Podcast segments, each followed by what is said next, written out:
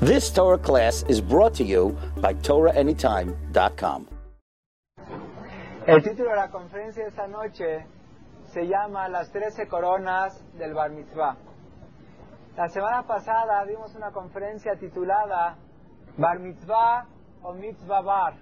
Quiere decir, explicamos con amplitud todas las distorsiones que hay del Bar Mitzvah, cómo la gente tomó el bar y, se, y quitó la mitzvah, hicieron del bar mitzvah, contamos todas las historias y las distorsiones, entre otras la de la motocicleta, si les gustó, está bastante original.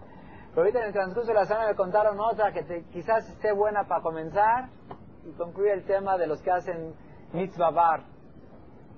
Unos en Estados Unidos que hicieron para el bar mitzvah algo muy original. Trajeron un equipo profesional de básquetbol al salón de fiestas y pusieron una cancha de básquetbol que jugaba básquetbol con el niño del bar mitzvah y sus amiguitos de la clase. Fue una experiencia inolvidable.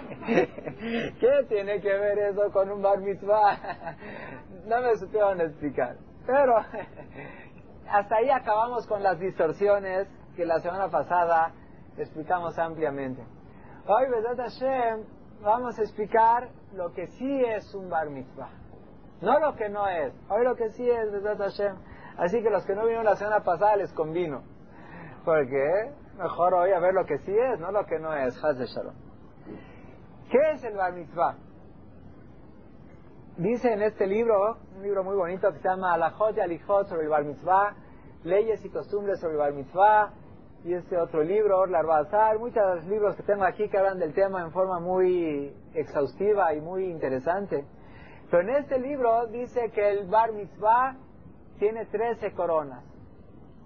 ¿Quién las inventó las 13 coronas? Yo creo que él. ¿Por qué? ¿Pero qué quiere decir que las inventó? Hizo una recopilación en la literatura judía y vio 13 cualidades, 13 atributos, 13 cosas buenas que le ocurren al joven del bar mitzvah el día de su bar mitzvah o con su bar mitzvah propiamente. Y él las llamó las 13 coronas, como que lo coronan ese día. Y ya la semana pasada alcanzamos a decir que el día del bar mitzvah es el día más importante de la vida de un ser humano. Estremecedora la frase. O bat mitzvah, aunque no es el tema, pero también el día del bat mitzvah, o el día que la muchacha cumple 12 años, o que el jovencito cumple 13 años, es Ayom Agadol Behayab, el día grande en su vida. Y entonces, yo pienso, ahorita vamos a explicar por qué, 13 motivos por qué es un día tan grande e importante. Pero alguien podrá estar pensando, yo ya paso de los 13, too late, demasiado tarde, me hubiera enterado antes para aprovecharlo. Es cierto, el máximo beneficio de esto es saberlo antes que ocurra. Pero aún así, si no lo, ya tienes más de 13, será bueno que lo sepas. ¿Por qué? Porque tal vez un día tengas un hijo, de Hashem, que cumpla los 13.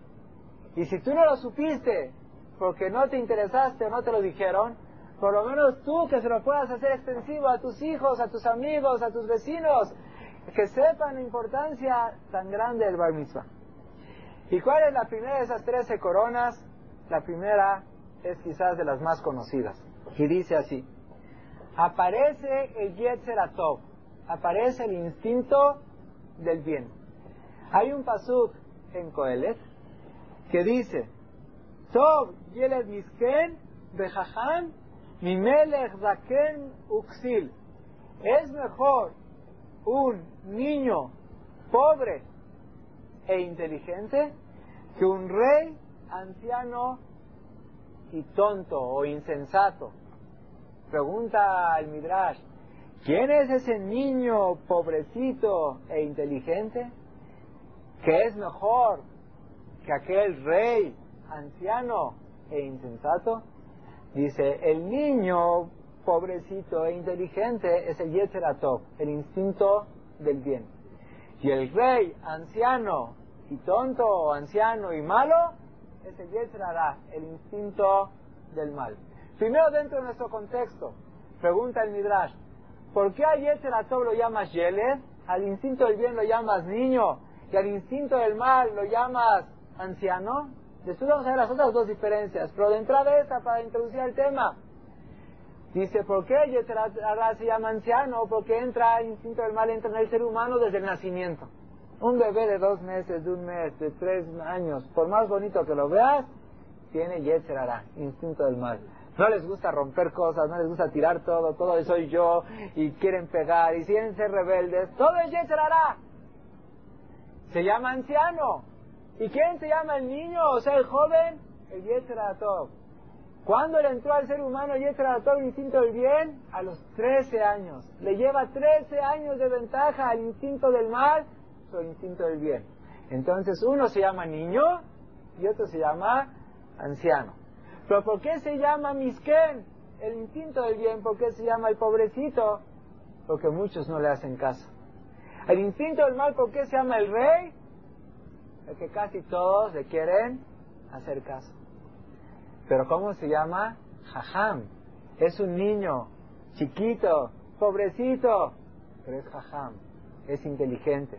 Te conduce por el sendero de la vida, te conduce por el sendero del bien. Y el otro, aunque sea anciano, aunque sea un rey, el instinto del mal te da malos consejos que no son por tu bien y es un que sí. Con esto introducimos a nuestro tema.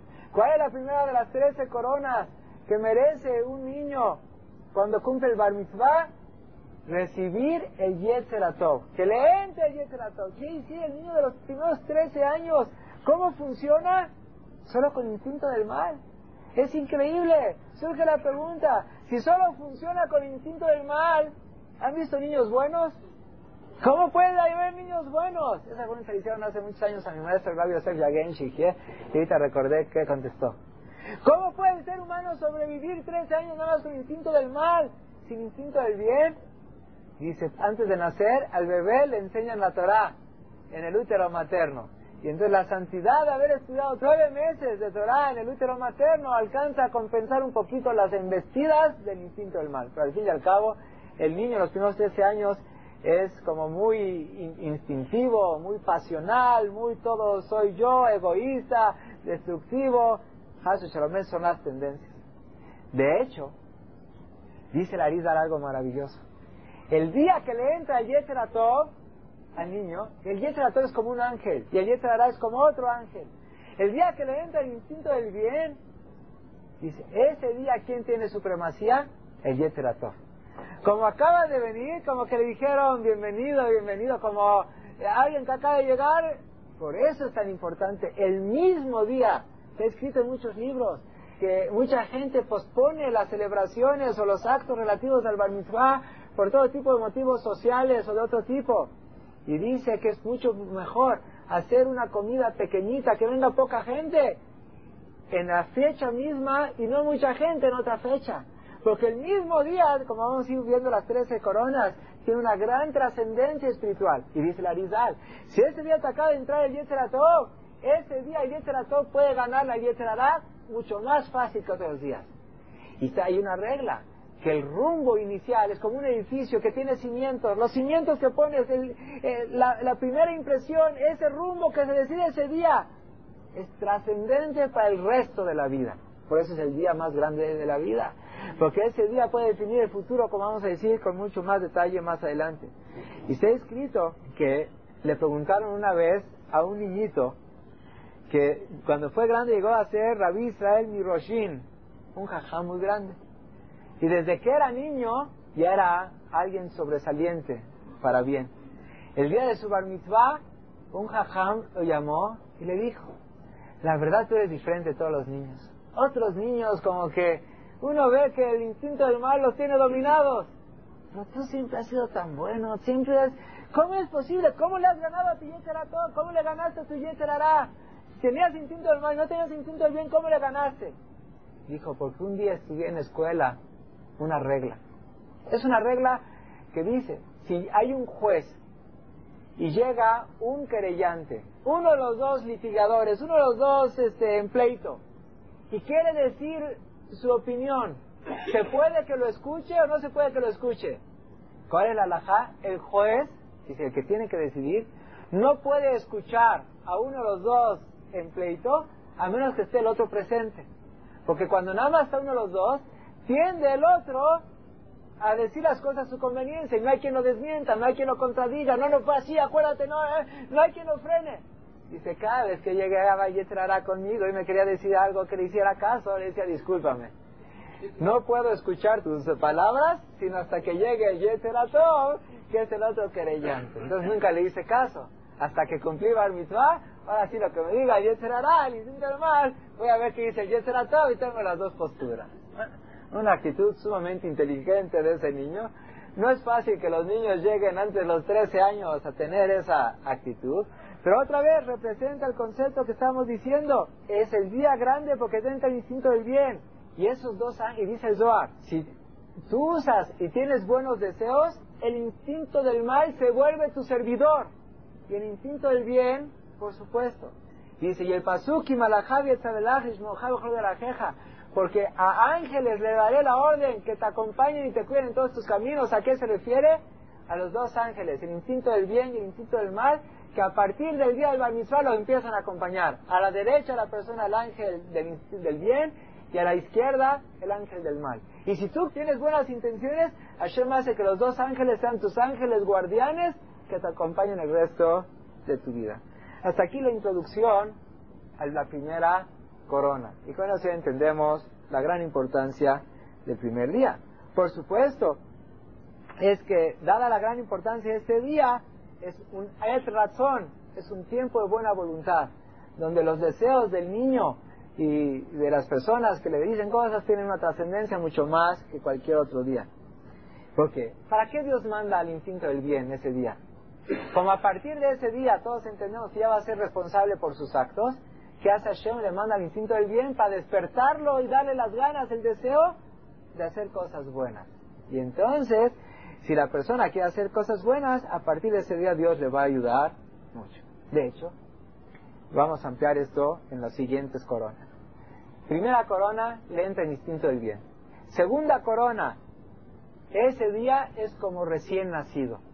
Es como el día de su nacimiento. ¿Por qué? Si ya está grandecito. Cuando la Torah describe la creación del ser humano, que dice el Pasuk, Vayitzer Hashem Elohim Adam. Vayitzer Hashem Elohim Adam. Y Dios creó al ser humano. Y el mismo verbo dice respecto a los animales, Vayitzer Hashem et Y creó Hashem a los animales. Pero el que se acuerda y el que ve la Torah, hay una diferencia. Cuando dice que creó a los animales, dice Vayitzer con una yut. Vayitzer es crear. Pero Vayitzer en la Torah, que está escrito sin puntos, Vayitzer es el Yetzer. Y cuando creó al ser humano no dice Vayitzer con una sola yut, dice con dos yut. Porque al ser humano le creó Yetzer a todo y Yetzer a instinto del bien, instinto del mal. Los animales que tienen nada más instinto del mal. Un solo instinto, no tienen dos instintos. Entonces, ¿cuándo el ser, ¿qué distingue al ser humano del animal? Que el ser humano tiene dos instintos. ¿Cuándo el ser humano recibe el segundo instinto? El día de su mitzvah.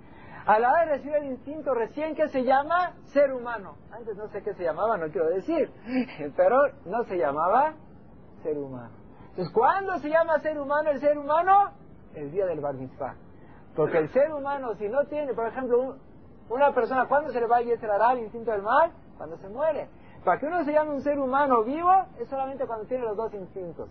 Ay, si eso es el día del bar mitzvah, el día del bar mitzvah, el ser humano se llama recién ser humano. Es como el día en que fue creado, que yo le da, como el día de su nacimiento. Ah, y por eso es como una criatura nueva. Una criatura nueva tiene bagaje, tiene eh, como una carga, un lastre que están arrastrando, ¿no? Es recién nacido. Es como está escrito, que dame. Un, una persona que se convierte auténticamente, el día que se convierte es como un recién nacido.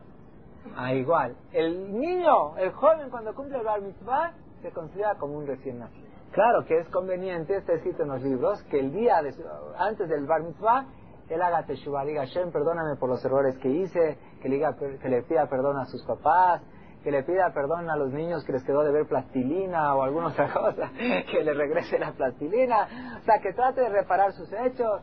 También está escrito que es bueno que ese día vaya a la tevilá o el día que le precede, como la tevilá que es, eh, la mikve, que es meterte en una pileta de agua y cuando estás adentro, antes de salir, el ser humano dentro de la pileta, ¿a qué se compara? Al recién nacido dentro del útero materno. Entonces, ese día es como una criatura nueva. Es bueno que arregle todas sus cuentas previas. Es bueno que le pida perdón a sus papás. Es bueno que, si quedó de ver algo, es bueno que vaya a la tevila. Pero el último caso es como el día de su nacimiento. El día del nacimiento, ¿quién se alegra mucho? Sus papás. Ahora, ¿qué tenemos que hacer? Alegrarnos mucho. ¿Quién se alegra mucho también? Está escrito en el Zohar que Dios se alegra mucho con la persona el día de su bar porque es como la alegría del nacimiento. Hasta aquí la segunda corona. Entonces vamos repasando rápidamente. Primera corona recibió Yetzeratov. Segunda corona es como una criatura nueva. Tercera corona, y es quizás una de las coronas más importantes, está escrito que el día del bar mitzvah, y siempre que digo el día del bar mitzvah, no es el día que le festejaron el bar mitzvah, no es el día que estaba disponible la orquesta guapachosa, que querían este, de música guapachosa, que este, según cuando esté disponible el salón de constelaciones del Nico. ¿Por qué cambiaron la fecha? Porque estaba ocupado la sección A del salón constelaciones del Nico y yo necesitaba las tres secciones. ¿Qué tres secciones ni qué tres secciones? El día de la mitad es el mero día. ¿Saben cuál es la tercera corona? Le entra la Neshama, el Ruach y la Neshama al niño. El animal que tiene, Nefesh. Nefesh Bahamí. Nefesh es la parte más inferior del alma que hasta los animales tienen. Cuando le entra al ser humano su ruach, voy a leérselo porque yo no entiendo nada.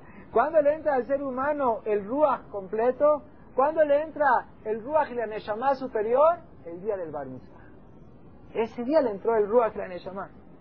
Como dice el Zohar, Yomaden Nachta Nishmata Kadisha. Este día le baja al ser humano su Neshama Kadisha, su Neshama, su alma pura. Ah, el día que le baja el alma pura es un día sumamente trascendente.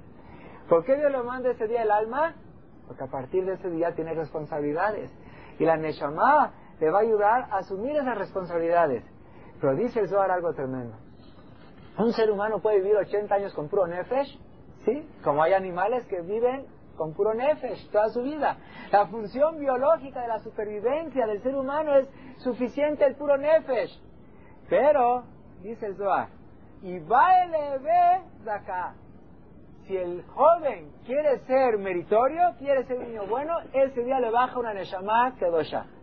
Y si él no tiene propósitos de superación, no le baja una neshama kedosha, no le baja nada. Se queda, queda un desalmado.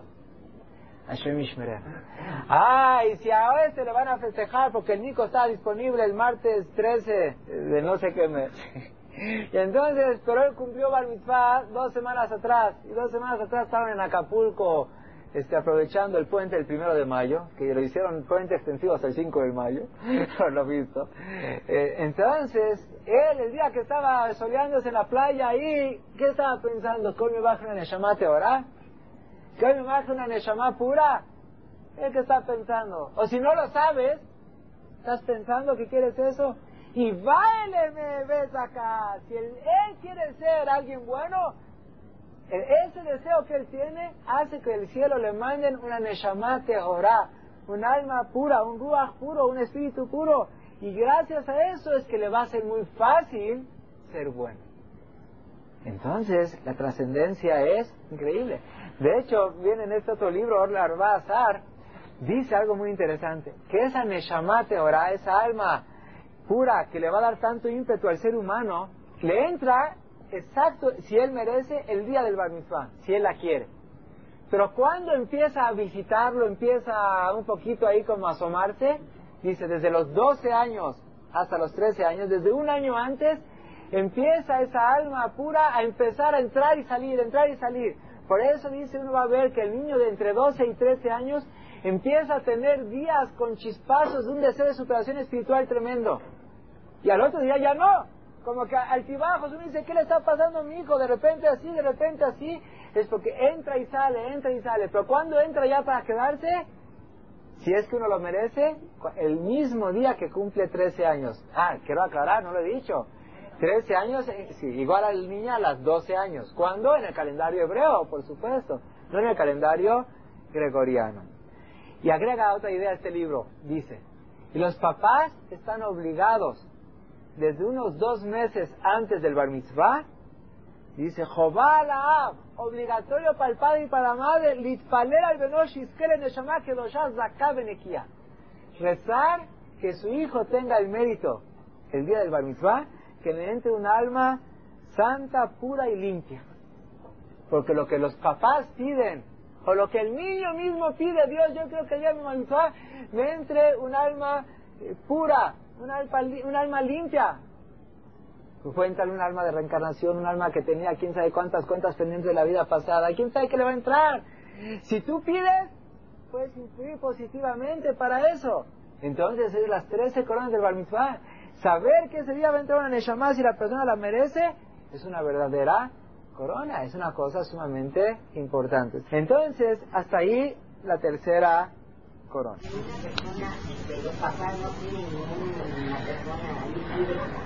Ah, ok, qué bueno. La verdad, qué bueno. Me hace abrir el otro libro. Entonces tengo que combinar con los dos libros de Zatashe. En este libro dice que una de las costumbres muy importantes del Bar Mitzvah es a quién hay que invitar al banquete o a la, comida, a la ciudad. Hay que invitar.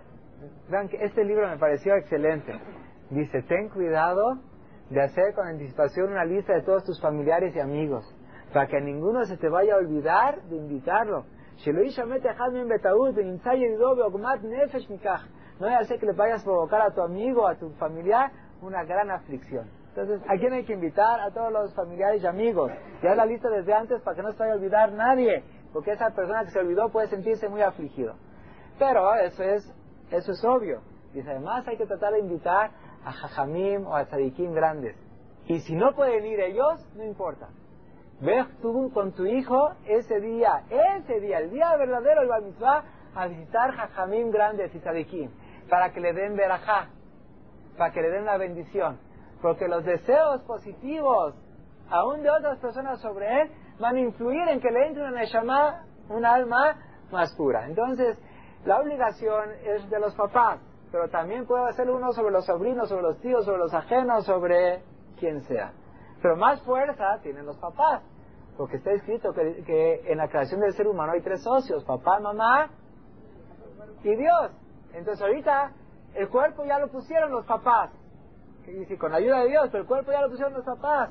El nefes ya lo puso Dios cuando la persona nació. Eh, el nefes desde la gestación, el ruach desde el primer respiro. Pero la neshama alta, ¿cuándo va a entrar?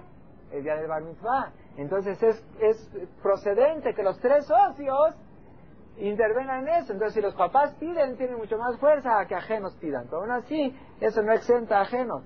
Cuando llega, este libro está tan bueno, y dice, enséñale a tu hijo que cuando vengan los invitados el día del bar mitzvah y lo feliciten, les diga amén y que les diga bruhim tiu. También ustedes sean benditos y cuando le den un regalo, les diga gracias mirándoles a la cara. Qué buen libro el niño de 12, 13 años tiene tantas cosas que pensar ya del bar que puede ser que ni, ni agradezca los regalos o, o vea el regalo y diga, ya, como, este es, este, ¿cómo? Otro igual, repetido, el, si el niño es conocedor sepa que es imitación del reloj, que agradezca el regalo. Bien, pero no es ese nuestro tema, son así algunos chispazos que vayan saliendo.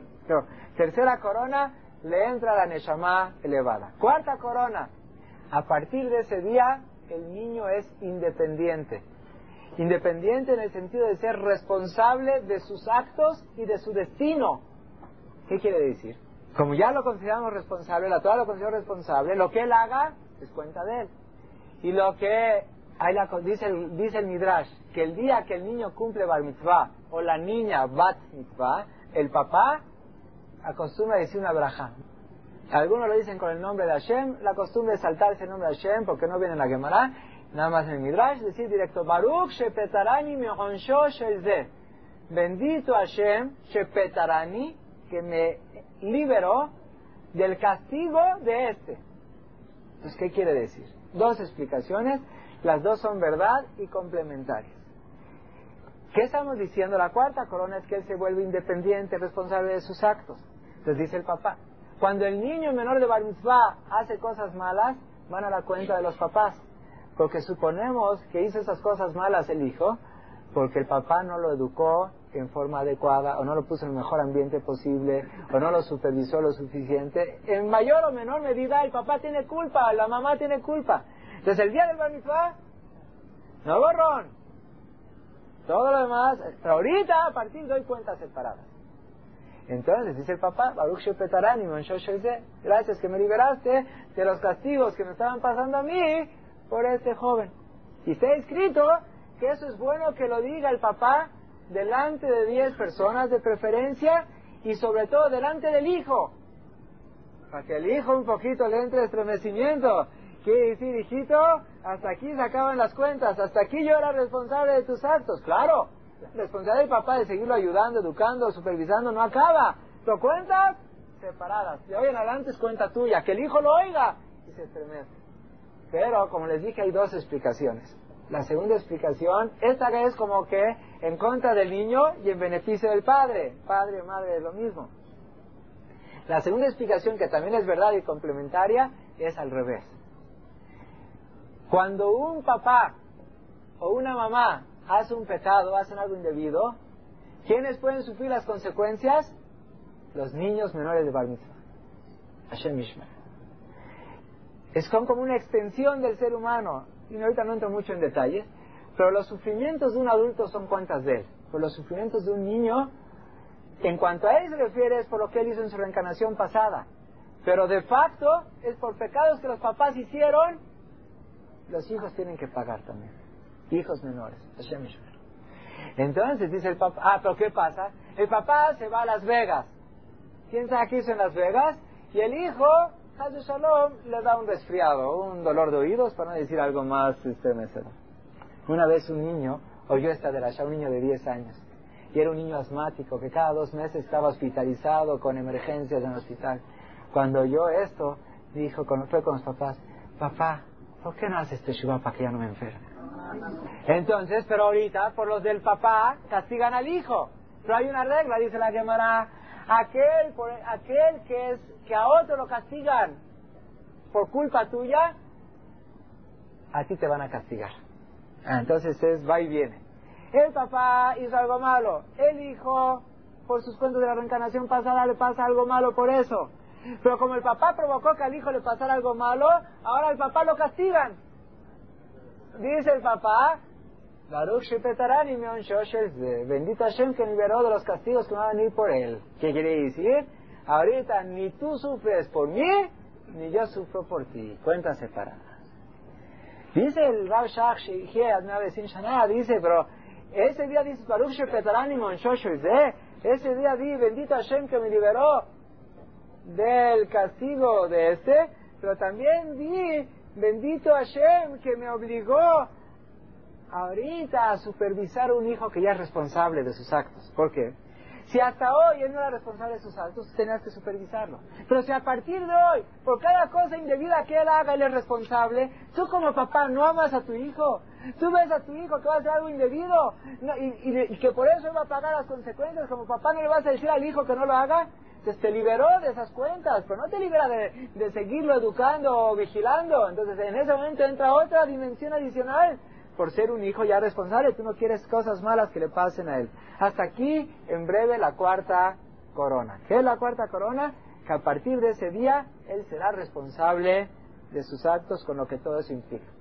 El quinto punto es de hecho conectado o consecuencia de varios de los previos. El quinto punto es, es el día donde se puede moldear todo su futuro. Si es el día que le entró al instinto del bien y es el día que Dios lo considera como una criatura recién nacida. Y es el día que Dios le insufla la más superior. Y es el día que Dios le mandó a Yeter a para que lo ayude. Y es el día que son como los cimientos para el futuro. Y es el día que le empieza a ser responsable. Por todo lo anterior Dios dijo ese día Pídeme lo que quieras y te lo voy a conceder. ¿Pero qué pídeme lo que quieras te voy a conceder? Las cosas buenas que tú pidas, Dios te las va a conceder. Ese día puede definir el rumbo de la vida entera. Ese día es el día, dijimos, es el día más importante de la vida. Puede definir el rumbo de la vida entera. porque la materia prima, las cualidades, los atributos, la ayuda divina, las pruebas, es como que se, se firma todo lo que va a pasar, te dan todo lo que reparten. Ese día que reparten almas puras, ese día que reparten rumbo bueno en la vida. Pero ¿cuál es la condición? Que lo pidas. Entonces, ¿vale la pena pedirlo? ¿Qué le cuesta? ¿Y Dios qué hace? Ese día te mete instinto bien que te dan ganas de pedir lo bueno. Te dan ganas de pedir lo bueno. Como una persona me contó que él tenía un abuelito que era medio frum, medio religioso, pero su papá no era religioso. Y él, por decir, el abuelito cuidaba Shabbat, el papá no cuidaba Shabbat. El niño de 12 años va a cuidar Shabbat. Entonces la lógica indica que el hijo hace lo que el papá hace, por lo menos cuando es chico. Y entonces dice, pero como mi abuelito era medio frum, mi papá era medio tradicionalista. Y entonces decían que querían hacerme mi bar mitzvah en una sinagoga ortodoxa. Pues, si no, mi abuelito no iba a ir. Y también, con las buenas influencias que había, eh, no sé si el papá o el abuelito le sugirió que aprendiera a hacer Hazán, el rezo de Musaf de Shabbat. Que él dijera el rezo de Musaf de Shabbat. Entonces el niño era un niño inteligente. Le dijeron, dijo, ¿por qué no? Si eso va a mejorar el show, después de todo eh, está bonito. Y entonces aprendió cómo redirigir el rezo de Musaf. Pero sorprendentemente estaban en una sinagoga que el rabino no nada más que era honesto, sino que aparte era valiente.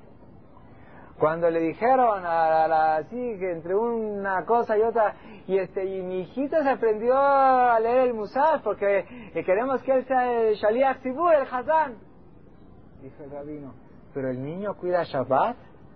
Dice, porque uno que no cuida Shabbat no puede dirigir el rezo. ¿Pero cómo? Si tiene dos meses, tres meses estudiándoselo tanto para que ahorita...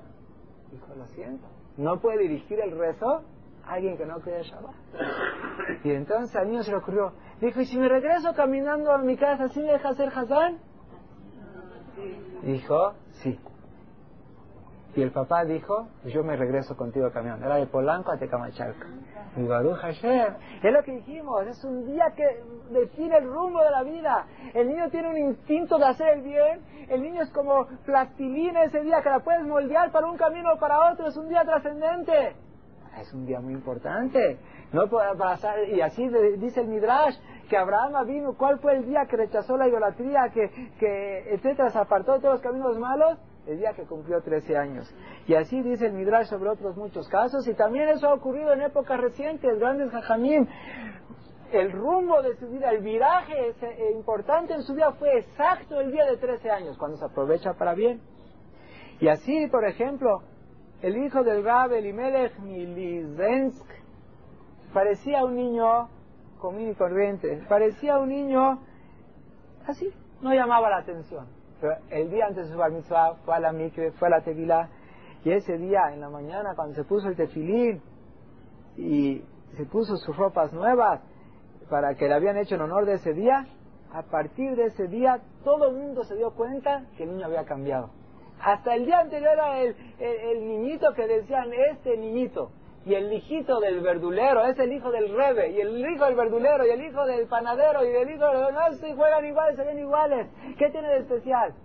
Pero ese día lo aprovechó para bien, se preparó bien el niño, fue a la tevilá, le pidió a Shem, su papá pidió todo el banquete, ¿para qué lo hicieron? ¿Para hacer el show? ¿Para traer a la cantante? ¿Para traer la música? ¿Para traer así? ¿Para que diga fue una fiesta inolvidable? No, todo lo hicieron, le Shem llamaron, todo lo hicieron con una intención pura dicen que ese día cambió. Igual otra historia de otro niño parecido, dijo Rab Michal Mizalochov, era todo, le decían el, pequeño Zev, le decían el Quique, era un niñito ahí, cualquiera, no llamaba la atención.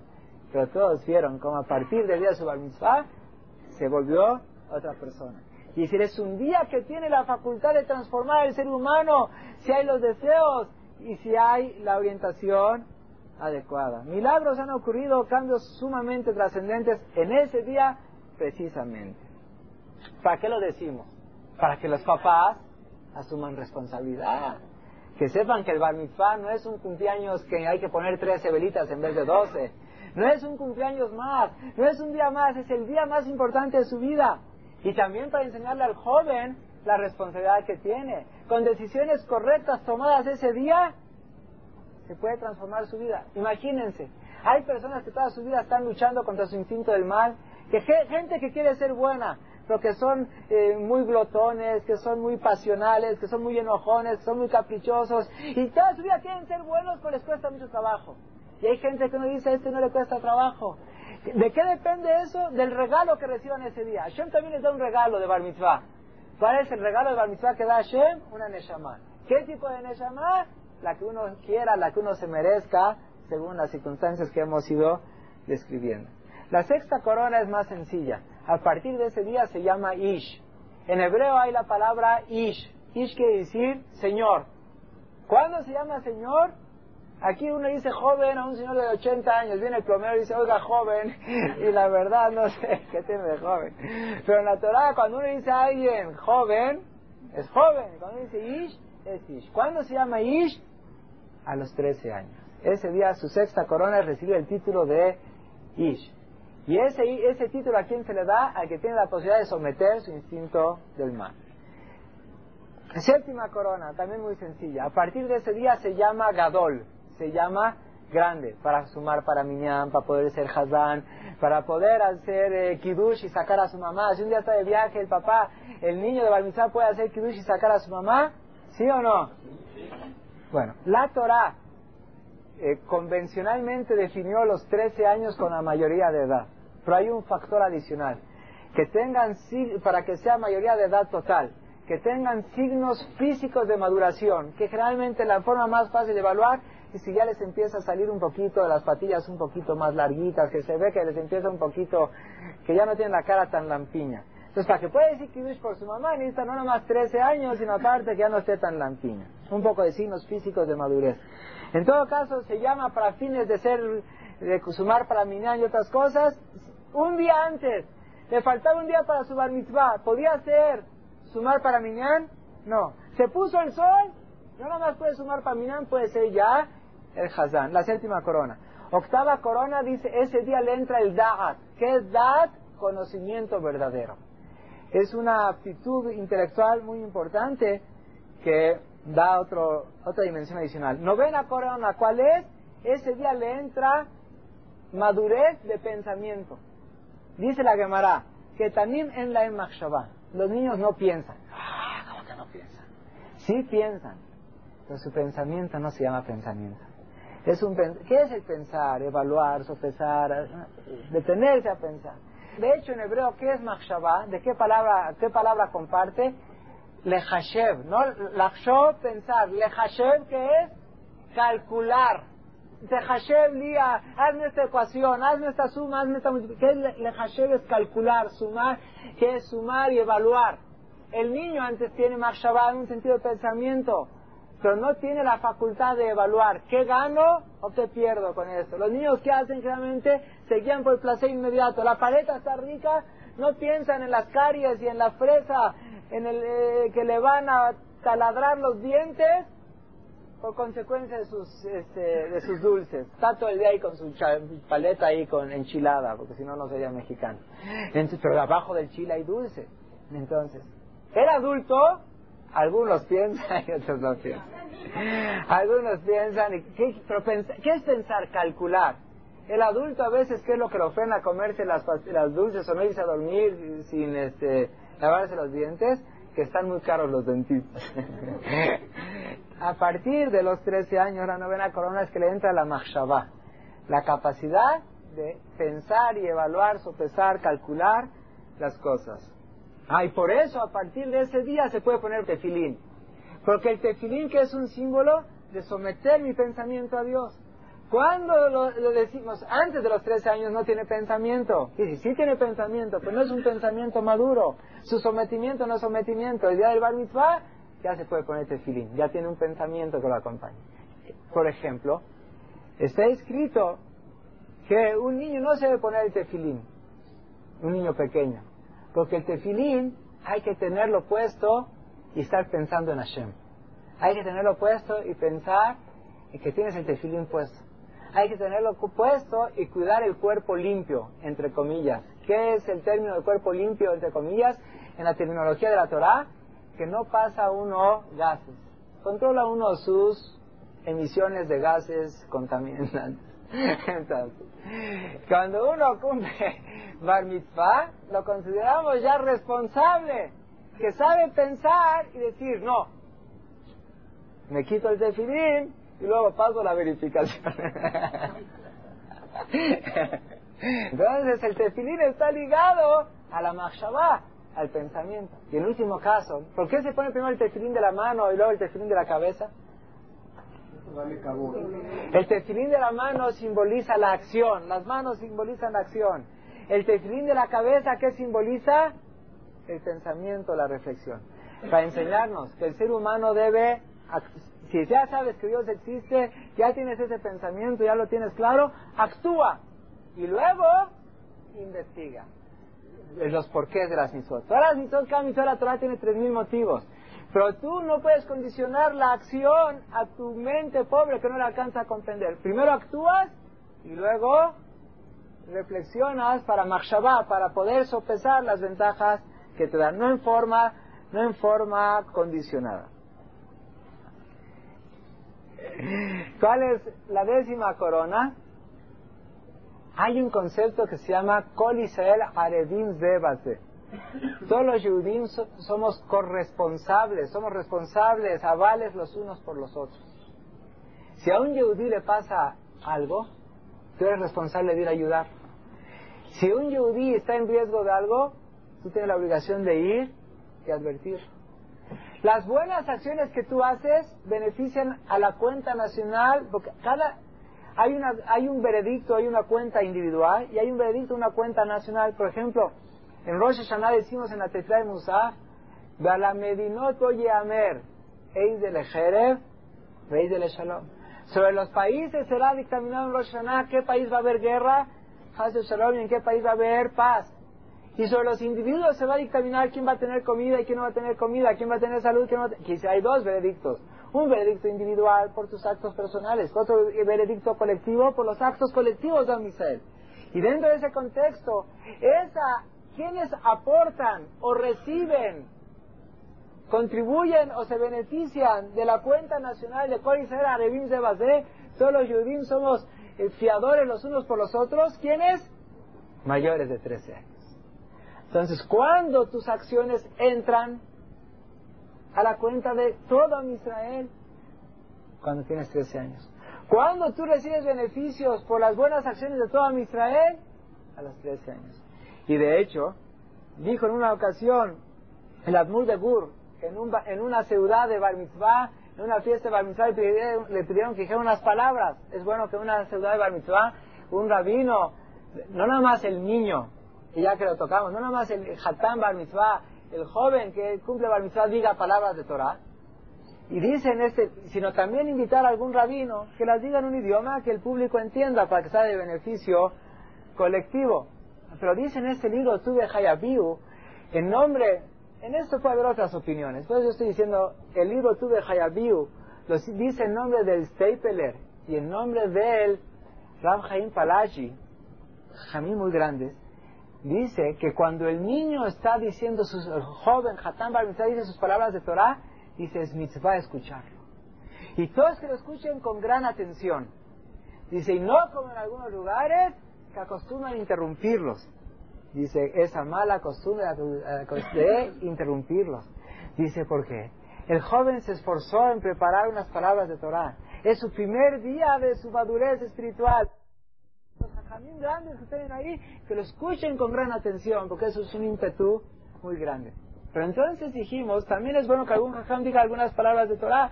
Y entonces dice que el Admur de Gur que dijo, dice, hoy estoy contento con este banquete. No, pues todos están contentos con ese banquetazo. No, no, dice, ¿por qué estoy contento? Dice, porque hoy mi responsabilidad por Amisrael ha disminuido. Dice, porque si existe una cuenta nacional, una cuenta colectiva, que todos los judíos somos responsables por lo que le pasa a la colectividad de toda Israel. Dice, hasta ayer la responsabilidad se repartía entre 10 millones de personas. Hoy se reparte entre 10 millones y uno más. Si es así, mi responsabilidad ya es un poquito menos. Y si eso tiene que entender, esa es la, la corona número 10. A partir de ese día, él es responsable de lo que le pasa a él y responsable también del bienestar de todo a mi ser. ¿Qué día? ¿Qué responsabilidad? Y pasarlo tomándose fotos nada más, pasarse nada más ahí, con ahí irse a remar después y yo qué sé, y ahí a Chapultepec después del desayuno del bar mitzvah, irse a remar y quién sabe cuántas atrocidades hacer ahí. ¿Cómo? O la tardeada. Hashem yo le repito lo que dije hace ratito, y todavía no acaba la conferencia. Esta conferencia la idea es que uno lo oiga antes de cumplir Bar Mitzvah. Pero si ya viste Bar Mitzvah, también oíla. Tal vez pues, si no te pudiste salvar, por lo menos salva a tu hijo, a tu nieto, al hijo de tu vecino, a tu sobrino, a alguien que sepa la importancia de este día. Corona número 11. Dice el Zohar Kadosh, cuando un, un judío es parte de Knesset Israel, de la congregación de Am Israel, el día de su Bar Mitzvah. Como dice el Pasuk, Hashem Amar Eli Beniata. Tú eres mi hijo. Ani Ayom y el Altija. Hoy yo te creo. Y de hecho, decimos en la tefila, Abojer Gamo Israel Yahavá. ¿Qué quiere decir? Bendito tú Hashem que escoges al pueblo de Israel, quiere decir que lo tomaste como pueblo, Abojer Gamo Israel Yahavá. ¿Qué es Yahavá? Que escogiste al pueblo de Israel con amor. De Ahabá, ¿cuánto suma? Trece. ¿Cuándo Bojer amó Israel? ¿Cuándo escoge a uno como parte del pueblo de Israel? Ah, puede ser que a tu tatarabuelito los escogió en el día de Har Sinai, pero a ti mismo, ¿cuándo te escoge el privilegio? Bajar van Mim. Está escrito también en este libro que cuando una de las cosas que cualquier niño, por más eh, mínima que sea su conocimiento del judaísmo, una de las pocas cosas que le enseñan a un niño que va a hacer celebración de la mitzvah es decir las verajot de la Torah, porque si no, lo van a pasar a la Torah y no va a decir, saber decir la verajá. Entonces dice, no nomás que se las aprenda de memoria, enséñale a tu hijo el significado. Hashem, bendito tu Hashem, Eloquenu, Melech Haolam, nuestro Dios, Rey del mundo. Asher Bajar, Ban, Mikol Amim, que nos escogió de todas las naciones, de Natán Lano, el Torató, Torah Temet, nos dio ¿Para qué nos escogió? Para darnos su Torah, que es la Torah de Met, y en la verajá final que dice, Olam, Natale Tojenu, la vida eterna, el placer eterno, nos lo está plantando en nosotros a través de la Torah. Cuando uno ya es escogido, cuando uno entra en Knesset Israel, Abojer, vamos Israel, Yahavá, escoja al pueblo de Israel con amor. ¿Qué es con amor? Yahavá, valor numérico, es 13. A los 13 años entras a ser parte del pueblo Por eso la costumbre judía es que a un niño menor de 13 años, ¿cómo lo llamas? En medios eh, tradicionales, Yeled o Katán o Tinoch, eh, etcétera. Pero uno que cumple Bar Mitzvah, ¿cómo lo llaman? Bajur. Bajur. Bajur, ¿qué es Bajur? Cualquiera que sepa hebreo, ¿qué es Bajur? Joven. Etimológicamente, ¿qué es Bajur? Del Libjor, bajar. Bajur quiere decir escogido. ¿Cuándo te vuelves Bajur? El día del Bar Mitzvah.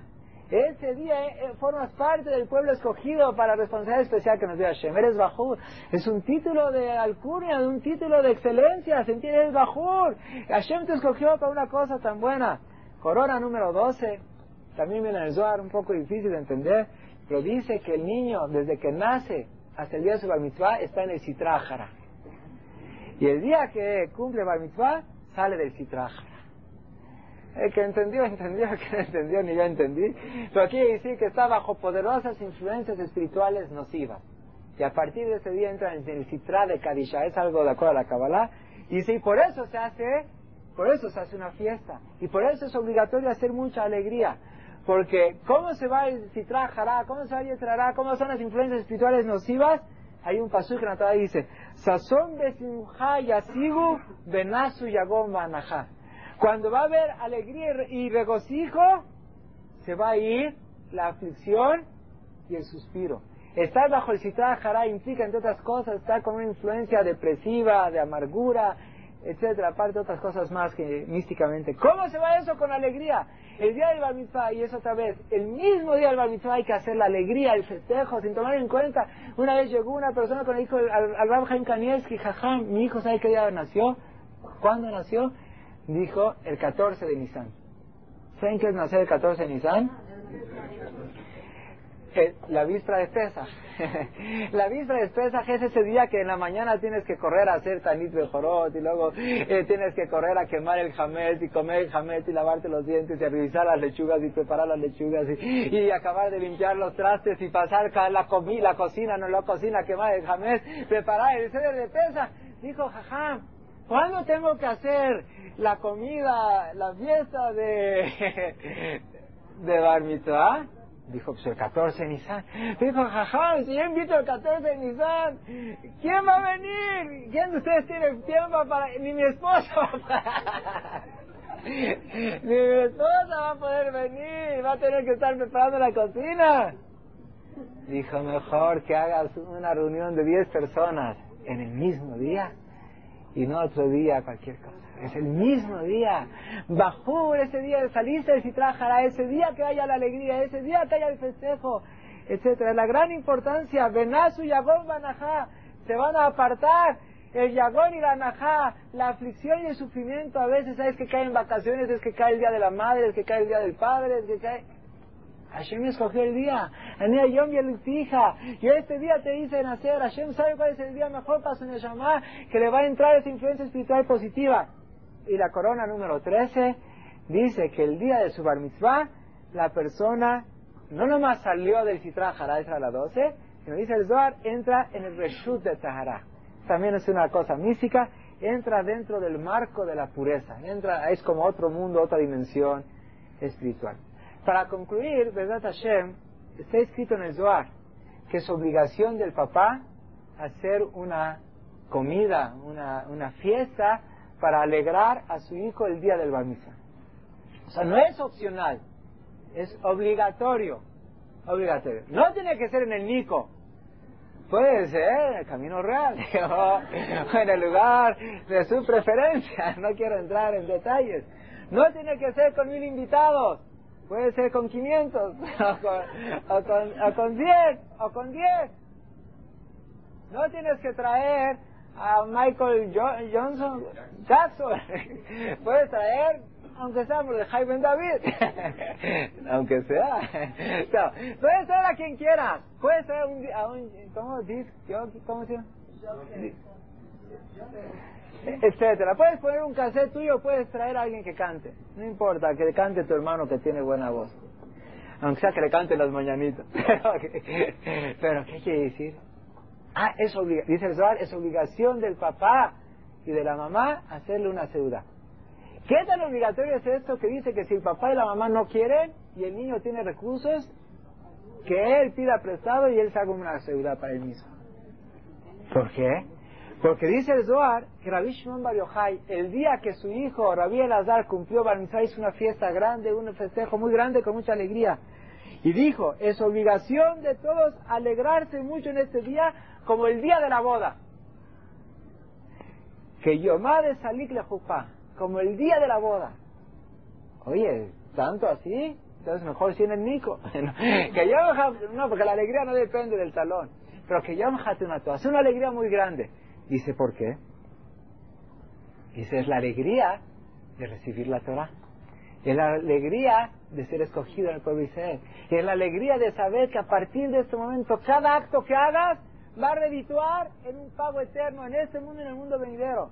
De hecho, preguntaron a Jamín, el niño de 0 a, 13 años, todas las que hace, no está obligado por sí mismo, sino es una obligación para que se eduque así, para irse entrenando, etcétera. Pero no es una obligación de la Torah propiamente. Cuando cumple Bar Mitzvah, cuando se pone el sol, porque cuando empieza el Bar Mitzvah, a la hora que se pone el sol del día en el calendario judío que corresponde, o sea, a la hora en la nochecita, dice, ¿cuál es la primera mitzvah de la Torah que el niño cumple? A ver, adivinanza.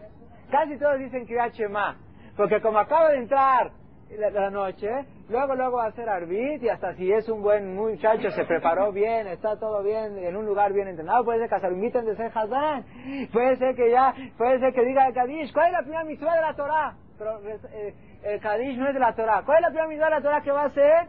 Muchos que dicen, Shema, no es cierto, dijo Sofer, no es cierto. No, tal vez su papá estaba de viaje. Tal vez, este, ¿cuál es la primera mitzvah de la Torah que la persona hace cuando cumple Bar Mitzvah? No, el tefilín se va a poner hasta mañana mañana. Muy bien. Te felicito. Dice, cuando el niño sabe que ahorita se puso el sol y que ahorita es su bar mitzvah, que ahorita empieza, siente alegría. Y una de las mitzvot más grandes de la Torah, ¿cuál es? et Hashem besimcha. Sirvan a Hashem con alegría. Vengan a Hashem con cantos. Y es la mitzvah de la Torah quizás más importante. Porque dice en la Torah que una persona, aunque haya cumplido todas las mitzvot de la Torah, si no las hizo con alegría y regocijo, es una carencia tremenda. Es uno de los fundamentos de la Torah. ¿Por qué es importante hacer una fiesta? ¿Por qué es importante hacer todo tipo? Que estrene una ropa. ¿Por qué es importante? Todas las cosas que se hacen. ¿Por qué? Para ayudarlo a que esté alegre. Porque si está alegre, número uno va a ser la primera mitzvah de la Torah. Y esa es la mitzvah. Dijeron, hay, hay que dicen, estar alegre, estar feliz no es una de las 613 mitzvot de la Torah. Pero todas las mitzvot de la Torah dependen de la alegría. Dice, estar triste no es una de las, no es una de las prohibiciones de la Torah. Pero el que está triste es la fuente de todas las, todas las transgresiones. Así es así. Cuán grande la importancia que tenga ese día una alegría. ¿Por qué alegría? Sin mitzvah. La alegría verdadera. La alegría de saber el mérito tan grande de ser escogido por Hashem para empezar en esa responsabilidad. Si es así, todos se tienen que esforzar en alegrar al Hatam Bar Mitzvah, en ayudarlo a estar contento, porque está escrito que la alegría con la que uno hace las cosas, esa es la fuente principal de buenas acciones. Y como dijimos antes, si ese día es el día más importante de su vida, y si ese día es lo que va a definir el rumbo espiritual del niño o del joven, qué importante es que tenga alegría. Y para concluir, vamos a decir unas palabras muy, muy breves, aquí vienen mucho más extensas, vamos a usar la, la frase introductoria, unas palabras que dijo un jajam a su nieto el día que cumplió Bar Mitzvah. Dijo, querido nieto, Hoy te encuentras en una encrucijada. Hoy te encuentras en, una, en un punto donde dos caminos se dividen. Como cuando uno va en una carretera y hay dos, a la derecha o a la izquierda. La derecha dónde te conduce y la izquierda dónde te conduce. Dice, por un lado tienes Der Haim, el camino de la vida. Si tú escoges estudiar Torah y cuidar las misiones de la Torah y hacerlo con alegría, vas a tener alegría, felicidad, tranquilidad, salud, en este mundo y con más razón en el mundo venidero. Si tú hoy escoges tomar el camino equivocado, en este mundo vas a tener sufrimientos, angustias, enfermedades y más aún en el mundo venidero. Y el joven de Bar Mitzvah tiene que entender que no es su cumpleaños número 13, es el día de su Bar Mitzvah. Es el día donde puede tomar la decisión más trascendente de su vida, la decisión de escoger Derech Etz El camino que conduce a la vida, el camino que conduce a la eternidad. que todos podamos gozar nosotros mismos, en nuestros hijos, en nuestros nietos y en todos nuestros descendientes, que el día del Bermaitzvah, que sea como el día de su boda, dice el Zohar. ¿Por qué es como el día de su boda? ¿Con quién se casa? Se casa con Hashem, así asume un compromiso con Hashem, que sea el día de la alegría y del regocijo de su corazón. Si hay alguna pregunta o comentario. Antes de, cumplir los, las cosas malas que hacen entran a la cuenta del papá. Así es. Si hacen entran a, a la cuenta del papá también. Pero aquí vimos, a partir de ese día él tiene sus cuentas propias. Cada acción que haga ya no es para otros, es para él mismo, cada misma que haga. ¿Qué pasa, digamos, cuando cae el viernes en la noche? Entonces que haga la comida en Shabbat. Sí, hay alajot. Aquí viene cuando cada caso es especial, pero que lo haga el mismo día. Por ejemplo, si cae el bar mitzvah el martes, ¿qué hay que hacer? Si cae el bar mitzvah el domingo, ¿el domingo se saca la Torah? No, pero ¿quién dijo que se tiene que hacer el bar mitzvah el día que hay Torah? No tiene que ver. Es el mismo día es importante que se haga. No importa, ¿quién dijo que el bar mitzvah tiene que ver con el tefilín? El tefilín es nada más una de las 613 mitzvot de las cuales él se obliga a partir de ese día. Y si él se haga el sábado, se haga el martes, se haga la víspera de pesa. ¿Verdad, Hashem Que todos podamos festejar con alegría por siempre los bar mitzvot de Am Israel. Agradecemos su atención a esta cinta. La Organización Internacional TOV fundada y dirigida por el Rab Yosef Yagen Shlita, tiene su sede principal en la ciudad de Monsey, Nueva York. El doctor Isaac Betech, quien radica en la Ciudad de México, ha impartido varias decenas de seminarios y conferencias junto con el Rab Yagen en varias ciudades del mundo, en cuatro continentes y en tres idiomas. El objetivo principal de Tov es la difusión de los valores judíos, tal y como sus siglas lo refieren. T-O-V, tiempo para obtener valores, así como el estudio de la Torá en niveles superiores en Yeshivot y Kolelim, localizados en sus diferentes sedes.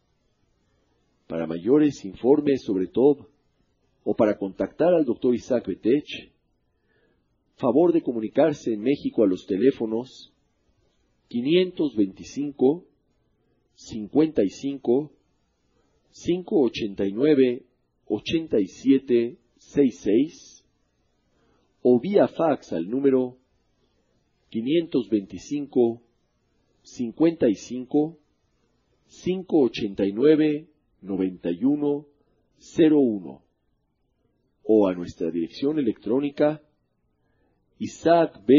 arroba tovnet.com, misma que deletreamos.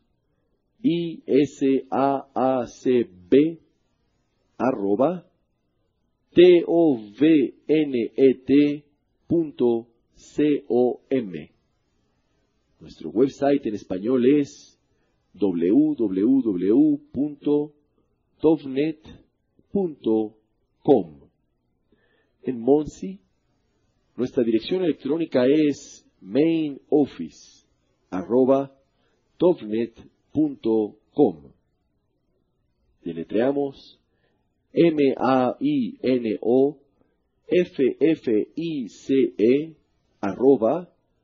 T-O. You've just experienced another Torah class brought to you by TorahAnytime.com.